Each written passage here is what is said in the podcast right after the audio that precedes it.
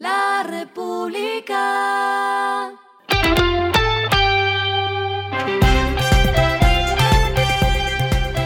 Al final de la jornada, esto es lo que debes saber sobre el comportamiento de los negocios, las finanzas y la economía. Las movidas de hoy fueron.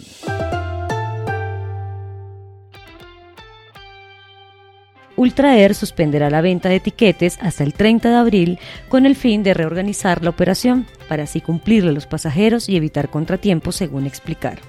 La tormenta en la empresa creada por William Shaw, el mismo fundador de Viva Air, se desató después de que anoche la aerolínea JetSmart anunciara que desistió del acuerdo de entendimiento firmado el pasado 16 de marzo para explorar la compra de 100% de las acciones de Ultraer.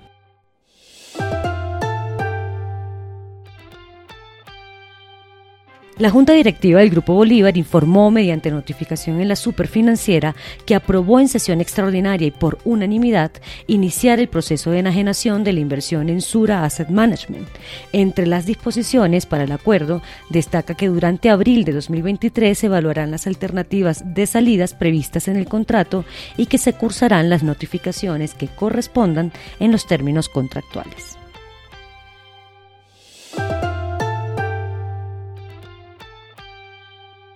El Grupo Sura respondió a la medida cautelar de las supersociedades que le impide representantes de la holding y también a los del Grupo Argos votar en la próxima asamblea del Grupo Nutresa que se celebrará el 31 de marzo, diciendo que estas medidas cautelares no han sido decretadas, por lo tanto los representantes legales sí pueden votar. Además, en el comunicado se lee lo siguiente.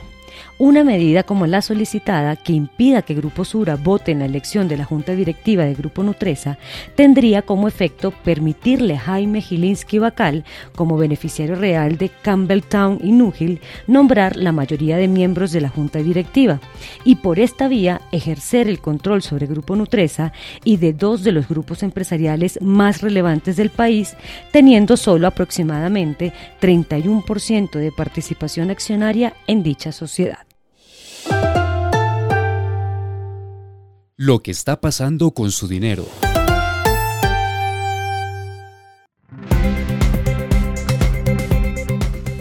Si es de los que piensa que el mercado de capitales no es una opción, escuche estas cifras. Según las estadísticas de la Bolsa de Valores de Colombia, las operaciones pasaron de 5.297 en 2021 a 70.272 el año pasado, lo que representó un incremento de más de 1.200%.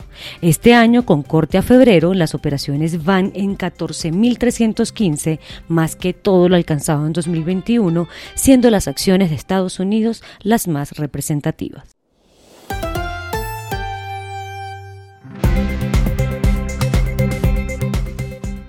Los indicadores que debe tener en cuenta. El dólar cerró en 4.755,12 pesos, bajó 20,97 pesos.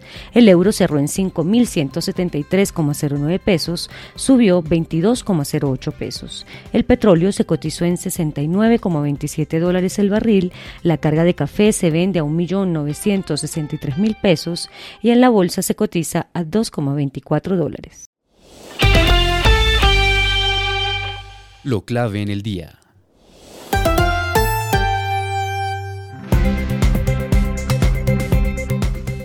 La economía de Bogotá creció 9,9% anual en 2022, por encima del PIB nacional que fue de 7,5% el año pasado, según informó el DANE.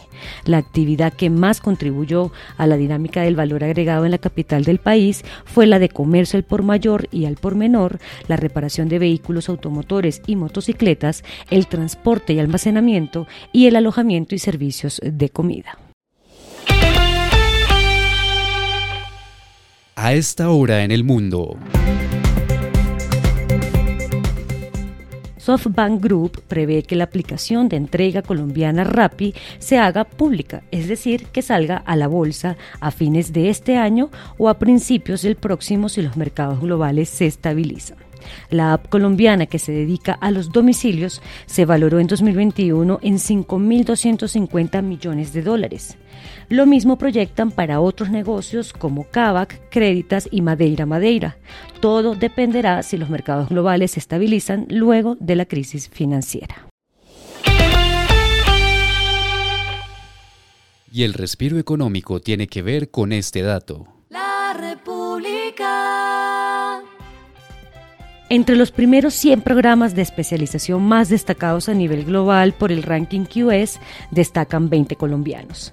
A modo general, la Universidad Nacional, los Andes y la Javeriana integran el top 3 con 31, 28 y 16 programas respectivamente entre los mejores del mundo. La República.